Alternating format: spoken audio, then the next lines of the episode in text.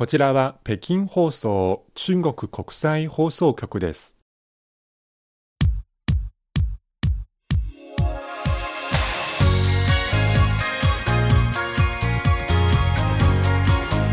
皆さんこんばんはハイウェイ北京中国情報ラジオ火曜日ご案内の大正円ですこんばんは、西宝です。えーまず日本でも中国でも水害が各地を見回っています特に日本では九州をはじめもう本当にいつもの雨量の何倍もの雨が降っているようで、まあ、あの亡くなった方もいるし被害の方たちもたくさん出ていることを心からお見舞い申し上げます。はい。えーこちら中国でも湖北省や四川省などではやはり、えー今も大雨の被害で、うんえー大変なことになっていますが、はい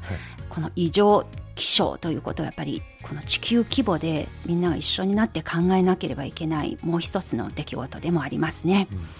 まあ、こんな中から北京からお送りする今週の火曜ハイウェイまず番組紹介からいきましょう。はい、まず旬な話題。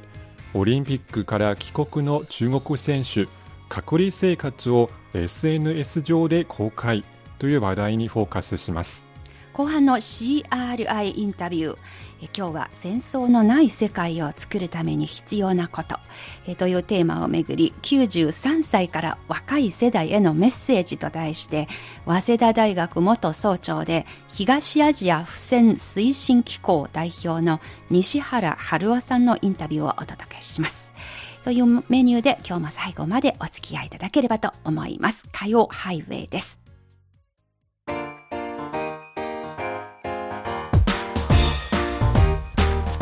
聞きの放送は北京放送中国国際放送局です。ハイウェイ北京中国情報ラジオ火曜日のご案内は私大正円と西宝です。ここで久しぶりに皆さんからのお便りを抜粋してご紹介いたします。はいえーまず、名古屋にお住まいの源さんからいただきました。はい西宝選手、さすがのスポーツ好きですね。えー一度西宝さんのスポーツ実況中継を聞いてみたいものです。きっと絶叫型ではなく落ち着いた説明型でしょうね。どちらですかね。まあ、どうですかね。うん、ちょっとや、これからやってみますね。はい、ぜひチャレンジしてみてください。はい10代の選手たちが1日10時間も練習して努力を積み重ねているという話を聞いて、私も1日10時間掃除をすれば、家の中はどんなに綺麗になるだろうと一瞬思い立ちましたはがあ、私はせいぜい1、2時間でくたばってしまうでしょうと。そんな毎日10時間お掃除するならば、掃除オリンピックに出場するためのものでしょうかと聞きたくなりますが、はいまあ、つまり努力は人を裏切らないという言葉も忘れる自信満々です。えーそして スポーツ選手たちは美しいですね。そうですね。羨ましいですね。はい。えーそして中国メディアの日本関連報道もぜひ聞いてみたいと思っていたことでした。選手の名前のひふみ123が話題になったと知ってこっちがびっくり。日本では将棋界ではひふみさんという愛称で有名な加藤ひふみさんがいます。77歳で引退するまで数々の驚異的記録を樹立しました。1973年に私の生まれた年、やばいですね。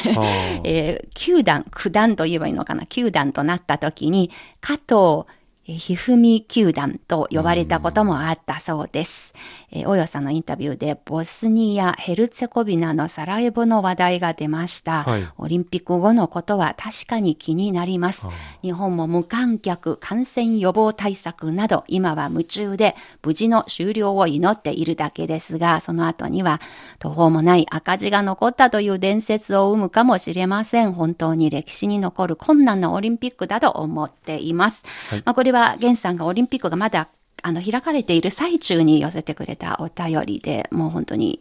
オリンピック、中国から見れば非常に無事に終わって、感動的な物語いっぱい残しましたが、やっぱり日本の内部、内部です。中から見ますと、えー決して単純に感動的な大会だったと一言でまとめられるような大会じゃないということが、源さんのお便りを通しても、垣間見ることができました。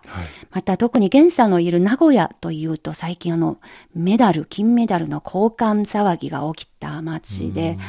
あ交換するんだということ、正直ちょっとびっくりしましたが、まあいろいろやっぱりそうですね、みんなが思っているその気持ちに対して何かレスポンスをしなくちゃと、そういうことを実感しました。えー、ゲンさんからのお便りありがとうございましたありがと。うございました。そして次のメールは南国からいただきました。はい、宮崎県にお住まいのラジオネーム D.D さんからいただきました。あありがとうございます。りがとうございます。今回の東京オリンピックの期間、お二人のトークで大変楽しませていただきました。はい。特に番組トークで紹介の女子バレーシュテイ選手や卓球陸上の蘇選手など中国選手チームに親しみを感じファンになりました、ありがとうございます。嬉しいですね。そうですねまた劉志文選手と福原愛さん水泳の張選手と池江選手の友情など心温まるシーンも多々ありコロナ禍の暗いムード吹き飛ばし皆さんと共通の話題で盛り上がりましたねうん、そうですね。本当に。それこそスポーツを通してみんなで語り合えるべきものの一つですね。はい、えー続きます。熱く語るスポーツファンの西郷さん。にわかと謙遜の松園さんもずっと CRY インタビューで第一線の方々やソフトリー監督のような大御所まで顔が広いだけに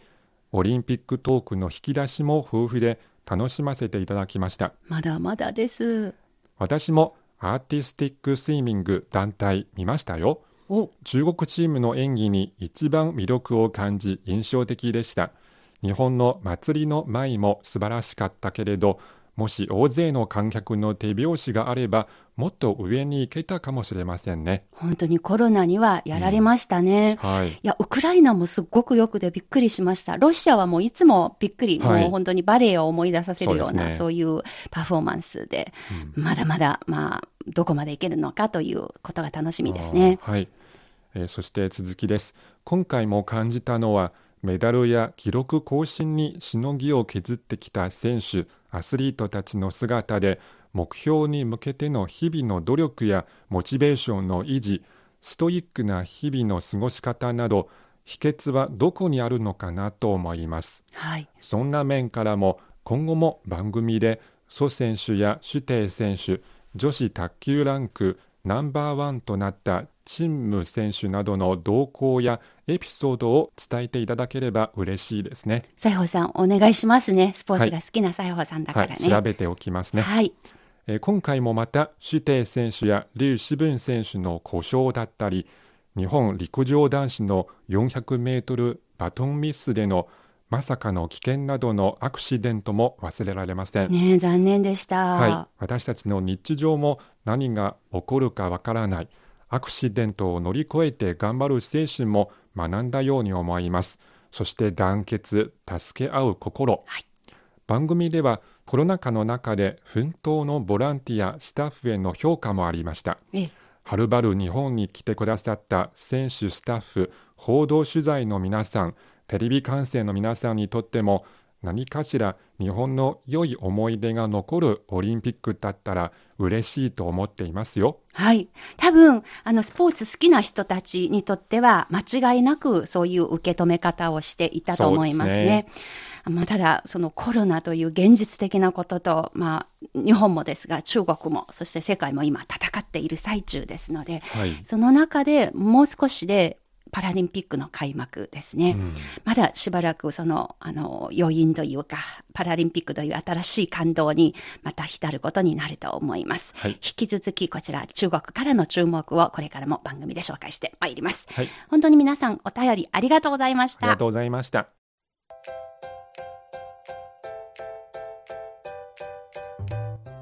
火曜ハイウェイ。ここからは旬な話題です。今日の旬の話題、やっぱりオリンピック関連ですね。はい、えー8月8日に閉幕した東京オリンピック実は開催期間中にも、えー試合を終えた選手たちは徐々に帰国していますはい。閉会式に参加した選手たちは、えー最後に帰国した一陣となりました、はい。えー実はいつもなら、えー皆さんえー選手の皆さんが帰国して、えーまずちょっとした休みをもらいますええ、それぞれの実家に戻って今は家族との再会を楽しんでいるところですが、はい。え今回はやはりコロナの予防のため、えー選手の皆さんは海外から入国する一般人と同じように21日間の隔離観察が義務付けられていますはい。指定されたホテルで一人部屋に泊まっていますうん、そうですね。まだ多くの人たち、隔離が終わっていないようですね。はい彼らは隔離生活、どのように送っているのでしょうか？そうですねその選手の皆さん、えー自分の隔離生活の様子を TikTok などの動画アプリそして Vlog などの形で公開してえーネットユーザーとコミュニケーションをしている人が結構多いです。はい。やっぱりそういう形で外とつながっていますね。はい、あるいはそのビデオ通話でインタビューに答えたりとかそういう選手も中にいましたし、はい、例えばどのような人たちがどういうふうに過ごしたのかちょっと例を挙げていただけますか？そうですねあの家族とはすぐに会えないですけどビデオチャットを通してえー家族の皆さんとおしゃべりをしている選手がいます。ええ、えー例えばエアライフル、まあ、射撃のエアライフルで金メダル2個獲得した陽成選手、ええ、えー実家は中国東部浙江省にありますが、えー彼女はえー両親とビデオチャットをしています。ええ。そして、えーインタビューを受けた時今はとても両親と会いたい。はあ、母が作った手料理が食べたい。はあ、隔離生活が終わったら一番やりたいことは家族とゆっくり過ごすこと、うん。一緒に遊園地にも行きたいと話しています。まだ子供ですね。子供ですね。はい。はい。まあ、二十歳で本当は大学何年生かしら、その休み時間、夏休みの真っ最中のはずですね。はい。いや、もう本当に大きなお仕事をやりましたので、しっかりやっぱりリラックスして楽しく残りの夏休み過ごしてください。ちなみに北京では、えー予定通り9月1日からはい。新学期ですので、そうですね。そんなにたくさんの余裕があるわけでもないんですね。はい早く予算解放してほしいと願ってます。はいはい。そしてあのこの隔離生活の期間を利用して改めてインターネットを通してあのファンの皆さんサポーターの皆さんに感謝のメッセージを送る選手もいました。えええー卓球の混合ダブルスの決勝で負けて、えー試合後悔し涙を流してテレビの前で全国民に謝罪をした劉志文選手でした劉選手は、えー試合後多くのサポーターから応援のメッセージをいただいた。心から感謝している。これから頑張り続けたいと話しています。はい。リュウさんの怪我大丈夫かしらっていうのがやっぱり、うんみんなが心配してることですね。はい、まあ本当に謝罪という言葉絶対使いたくないんですが、本当に立派に頑張りましたので、とてもいいプレーだったと思います。はいまあこの卓球ファン、卓球ブーム、なぜ中国の卓球が強いのか、うんこれだけでもまた改めて特集を組んで紹介できるぐらいの内容ですので、改めてその部分について取り上げましょうね。はいはい。劉志文さん、ぜひ、あの、ゆっくり休んで、怪我治してください。はい、えー他にも、えーとても個性的な選手の皆さんですが自分の趣味を、えーインターネットで公開、まあ、皆さんに披露する人たちがいます。はい。例えば体操の釣り場で金メダルを取りました劉陽選手、はい。普段コーヒーを飲むのが好きのようです。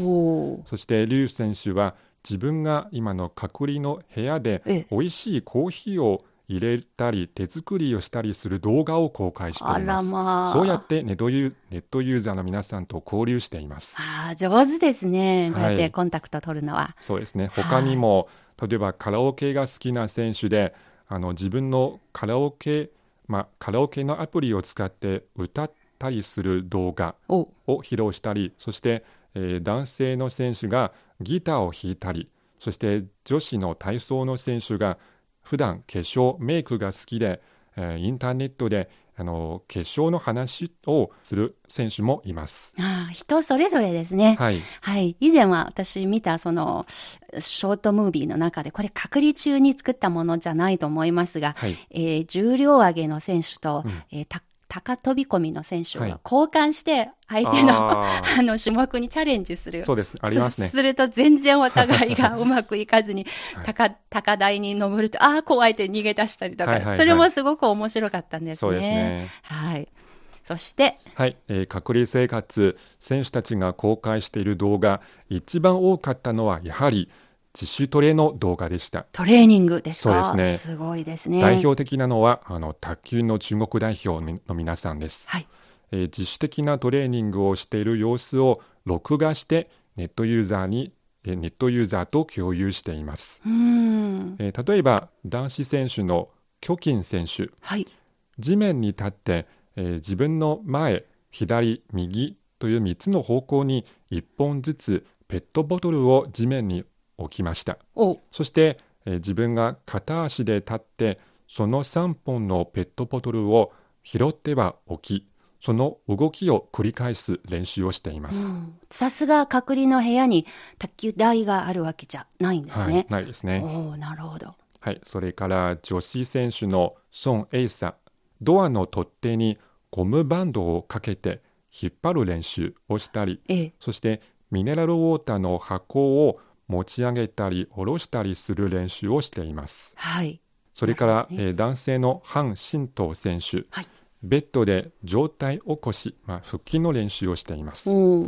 さらに、えーバリュー選手は地面にヨガマットを敷いて、そしてその上に横になって、えー片側の手と足で体を支えながら、反対側の手でゴムバンドを引っ張る練習をしています。うん。やっぱり毎日練習しなくちゃと皆さん思っているのですね。そうですね。卓球は本当は台があれば多分卓球の練習していたと思うんですが、ねはいやっぱりお互いそれぞれ自分の部屋にいますので、しかも21日間ですから、はい。やっぱりちょっとな長丁場になりますので、うんこうやって体力をキープしているわけですね。はい。いや、本当に早く無事解放して、そしてもう早速次の試合に向けて頑張っている、そういうあの心の準備から体の準備、まあそれに向かって取り組んでいる選手たちも数多くいるようですね。はいえ9月にも西安で全国運動会という大会が日本っていう国体ですかね。はい。が開かれますし、うん多分かなりの選手がそちらにも、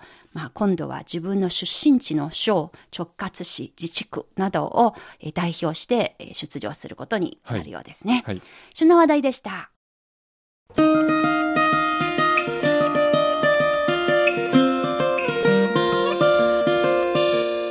お聞きの番組はハイウェイ北京 CRI 中国情報ラジオです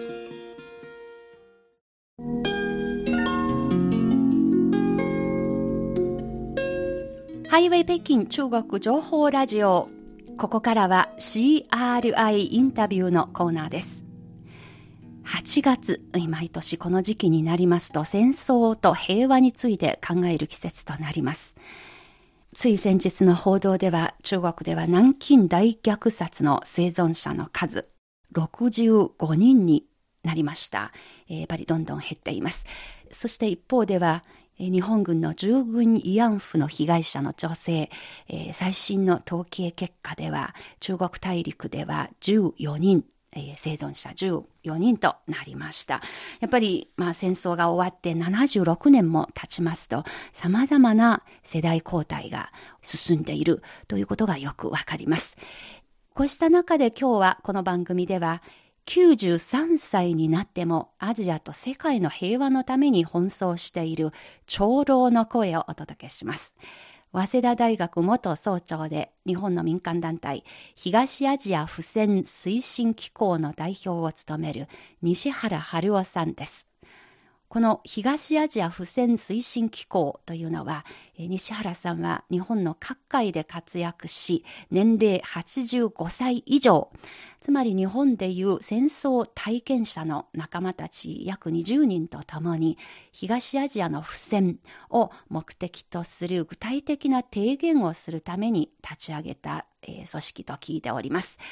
長老たちは少なくともまず東アジアを戦争のない地域にしましょうという提言を出してその提言を幅広く受け入れてもらうよう活動していると聞いております。西原さんは東アジアを戦争のない地域にするという提言にどのような思いを込めているのかまずは今から76年前の夏に遡ってお話を伺います。それではここから西原春夫さんのインタビューをお聞きください。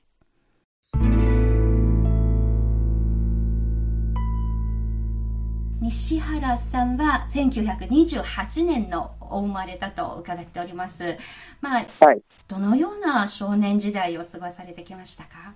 私がとにかく生まれた年がちょうど、例えば、調査林の爆殺事件が起こった年が私の生まれた年なんですよね。はい。それから、日本の国内で言えばですね、共産党員のね、1600人がね、全国の共産党員が一斉に検挙された、つまり言論の自由が失われた年がは私の生まれた年だった。つまりあの、その前から進んでいた日本の軍国主義か国家主義から一遍に進んだのが私の生まれた年で。はい。したがってその私の生まれた翌々年に日中戦争が起こって、そういうことですね。226事件事件。私は小学校の2年生、9歳の時。ええしたがって私はそのと当時の日本の国の方針をもうま誠に信じてですね、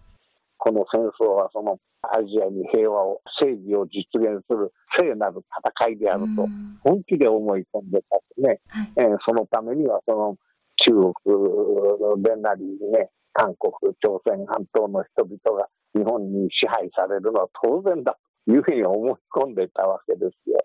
それで考えてみますとね、例えば日中戦争が始まって、えええーしばらく経って、その政府があの南京に行きましたね。はいそ。れでその日本の軍隊が南京を占領したことがありましたね。はい。当時はその、例えば南京事件、戦後になってやっと、えー我々に知らされて、当時はそんなことを知りませんからね、あとにかくその日本が南京を占領したということに、もう国民がもうみんな挙げて大喜びをして、実は私はその、まあ、学校から指示されたとはいえですね、東京駅から皇居まで、提灯行列に参加してるわけですよ。はお祝いしたわけでしょ？はい。それでそういうことはそのもうと当時は当然だったわけですよ。はい。ね。ええところがね、戦争に負けて、とにかく終わって、ええ結局、今まで正しいと思っていたこと、正しいと言われていたことが全部間違ってたっていうことになり、ね、今まで間違いだと思っていたことが正しいとされるようになった。うんこれを私は価値と転換。この価値の大転換をですね、特に17歳という人生の中の最も過剰多感な時期に体験をしたというのは私にとって大変大きいわけですね。はい。したがって国はもう大変なことをそのしでかしてしまった。周りの国に大変なその損害を与え、屈辱を与え、恥辱を与え、どういうことをしてしまったんですね。ええ。これはもう日本国民はもう周りの国の人々に対して償いをしなきゃもういかんのだというふうに当時こう少年としては思い込んだわね。けでと同時にその後々中国の方々、ね、尊敬する人がいるわけでええ。そういう人たちと決闘に及んで中国人が韓国人はね日本に服従して当然な民族なんだと思い込んだこと自体がええ私の立場からすると、なんかしないと、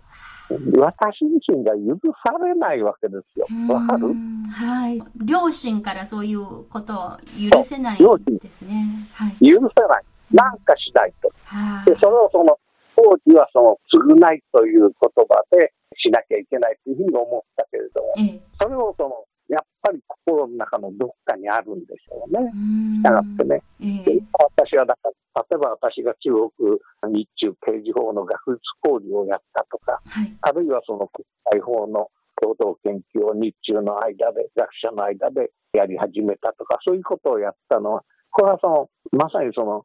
償いのためにやってるつもりじゃないんですけれども、はい。何かければ自らを許せないという気持ちがあったことは確かなんです。そういうのが私にとっては大きな物事の原動力になっているだろうというふうに思うしまたそういう気持ちでもって、結局何をするかといえば、例えば私としてはやっぱり中国もその、日本とは違うけれども、やっぱりある種の法治主義を確立しなければ良くないんだ。その法治主義の確立、刑事法学の確立、充実、これにお手伝いすることができる立場にあるから、それをやろうというふうに思ってやったに過ぎない。だけども、もちろんやってきた、そういう私の心の奥底を、おそらく多くの人の中国の方々を見抜いてですね、はい、私のその、えー、行動について高く評価して信頼感を持ってくださってるのも、そういう奥深いものが感じ取っていただけてるんじゃないだろう。そういうふうに私は思う、ね、はい、で。だから私としてはその中国を立派な国になってほしい。世界のモデルようになるような国になってほしい。で、現に私はその中国というのはそういう能力を持ってる国なんだというふうに思うんですね。かつての秦から漢ね、そういうふうにだんだん発展した唐の時代ね、はい、中国は世界から尊敬され、愛され、平和な国だったんですね、唐。はい。日本から外国に留学するって何を言うかったら、唐に留学することが 留学だったわけです。そういう、世界の文明の一つの柱を打ち立てた、そういうその国なんですね。ね。私はだから時代が変わって、今の国際的なその社会の中で、一方においてその国家主義とか一国主義とかいうものを強強める傾向がある反面、これとは真反対なですね、戦争はやっぱりいかんのだ、平和で生きたいんだと、人類は共通なところがあるじゃないかということを考える傾向も生まれてきてるというふうに私は思ってるんですね。はい、で私はこういうことを言う言うんですけどね、例えばあの地球上にいろんな対立があるわけでしょ？はい、ね。イスラム世界でもシーア派とスニ派の歴史的な対立があるわけですよね。ね。ね、はい、今の中国とアメリカとはこうね、はい、争いをしてる。ところがもしね、宇宙人が攻めてきたらね、えー、人類を滅ぼそうということになったら、それに対して、もう人類は全部一致団結してこれに対抗しなきゃいかんわけでしょうね。はいそれと同じようにね、この宇宙人が攻めてきたらっていう、これをこう、一つ考えてみよう。そうすると、例えばコロナとかね、でコロナも単にコロナだけの問題じゃなくて、地球温暖化につれてですね、この人新しい感染症がどんどんどんどん出てくる恐れがあるんだ。というふうに言われて、そうするとそのこのコロナのような新しい感染症の背後にある地球温暖化を人類を挙げて全部でその何とかしなきゃいけない、はい、ちょうどそのうちがそれてくると同じような状況がこう他方において出てきたという気がするわけですね。そうですね。そういう一つの大きな時期に大国である中国が対立という観点じゃなくてね、はい、まさにその立派な国になる。立派な政治を行う。ということで進んでいくことによって、新しい世界が、それで戦争のない世界がこう開けていくけになりうる。こんなふうに私は思う。中国はその能力を持つ国なんだ。CRI インタビュー。早稲田大学元総長の西原春夫さんのインタビューをお送りしています。西原さんは刑法の専門家で、ドイツでも長期滞在したことがあります。中国の刑法界とも深いつながりがあります。インタビューの中で西原さんは、ドイツなど欧州に行くとき、そして中国に来るとき、その感想を比較して、やっぱり欧州は何回行っても外国というイメージが強くて、対して中国の場合は、まあ、漢字もありますし、人々の顔も雰囲気も似ているところがあるので、文化的に親しみが湧いてくると、そういうご感想がありました。で、これももしかして私たち中国人が日本を訪問した時にもやっぱり多くの人が同じ感想を抱いているものですね。さて、日本が第二次世界大戦で敗戦した1945年、その年、西原春夫さん17歳でした。今年で93歳になります。月日が76年も過ぎ去り、世代交代で戦争体験者がどんどん減っています。西原さんが17歳の夏に感じた価値観の大転換は、その後の彼の人生に影響を及ぼし続けていました。刑法専門家の西原さんは取材の中で戦争は犯罪の親分ですというふうにおっしゃいました。まあそうおっしゃったことの出発点というのはやはり平和こそ自身のライフワークという捉え方が背後にあったからじゃないかと私はそういうふうに聞きました。この平和の思いを若い世代の人たちにどう受け継がせていけばよいのか、引き続き西原春夫さんです。CRI インタビュー。今日は93歳の長老から若い世代への平和を受け継がせていくためのメッセージを伺いました。そうですね、やっぱり私は、私自身の感情も含めたその考え方をやっぱりこう若い人に伝えていかなきゃいけない、私自身の仕事でもあるわけですけれどもね、はい、しかしやっぱり自分で体験したことを90歳の人の経験、20歳の人に同じように感じろとそれは無理ですっていう側面もあるわけ。そうですね。ですからやっぱり今は若者として新たにやっぱり考えていただきたいことがあるというふうに私は思ってですね。つまり、例えば私はその中国にできるだけ多くの、今コロナだからなかなか行きにくいけれども、観光旅行でもいいから中国に行く人を増やすということが必要になると。それがあの、確か知識人と、つまり留学生や互いにその理論をして相互理解を深めるチャンスを深める、そのために大学が役割を演ずる、そういうことはできてくるだろう。そんなふうに私は思うんですね。はい、で、私はその中国の特に若者の方々に望みたいことがあるんですね。それはね、とにかく中国は今までもある程度そうだこれからますます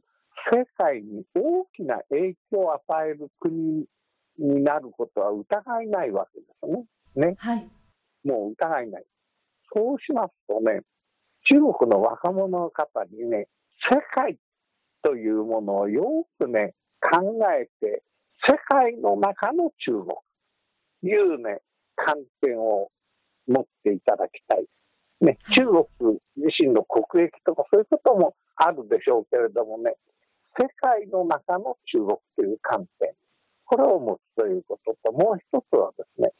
世界っていうのも、現在の世界のあり方もですね、例えばあの若者の場合にはいろいろな情報手段を持ってますからね、できるだけ客観的な状況をいろんな方法でもって理解をし、把握する。世界の現状を正確に把握するとともにもう一つは、現在の世界っていうのはね、長年の何十年、何百年の歴史の発展過程の中にあるわけなんですね。それで私はその人類の大きな大きな歴史の流れとの関係で現在を見ないと判断を誤ると、こういう考え方を持っているんです。それで現にそういうことについて若者に授業なんかやってるんですけどもね、その大きな人類のね、大きな歴史、かつてのそのチグリヒ、ユーフラテスの間から起こり、えー、中国ではその、えー、揚子江、ね、黄河の陸からだんだん起こってきた、そういうその大きな大きな歴史の流れ、大きな歴史の流れの中での現在を考えていただきたい。その中には資本主義の歴史とか、社会主義の歴史とか、そういうものがこうあるわけですね。えー、でそういうその大きな歴史の流れの中における世界との関係での中国、えー、その中国の役割、ということを、ぜひ若者に考えていただきたいな、というふうに私は思っている。で、日本の若者についても同じことであって、単に日本国内のことばかり、えー、興味を持つんではなくてですね、えー、そういう世界の大きな流れの中における日本、そしてその世界の大きな流れにおける中国という巨大な国を隣に持っている国としての日本の役割、こういうことを日本の若者には考え方を持ってもらいたい。まあ、そのような視点を持つことができれば、もっと深みのある世界の見方、あるいは自分の国、自分自身に対する見方が初めて可能になるわけですね。多いですね。ですからね、北京放送も大いにそういうことをね、皆さんお伝えいただきたいと思うんですね。まあ、いわばその日本の年寄りっていうんじゃなくて、アジアの一人のその長老として、93歳の年寄りとしての発言ということで、ぜひ広めていただきたいと。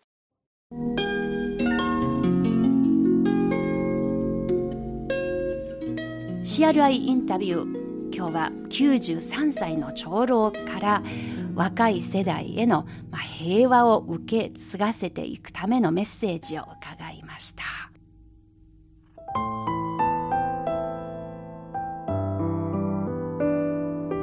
ハイウェイ北京お楽しみいただけているでしょうか？今日この時間ここまでのご案内は私大正円と。西宝でした。皆さんこの番組をお聞きになってのご意見ご感想などをぜひメールまたはお便りにてお寄せください、えー、詳しい住所メールアドレスなどは番組紹介のホームページをご覧ください、えー、今日の番組はここまでとなります来週パラリンピックの真っ最中の放送になりますね、はい、引き続き皆さんと一緒にパラリンピックを含め様々な話題でお届けしてまいります。それでは皆さんまた来週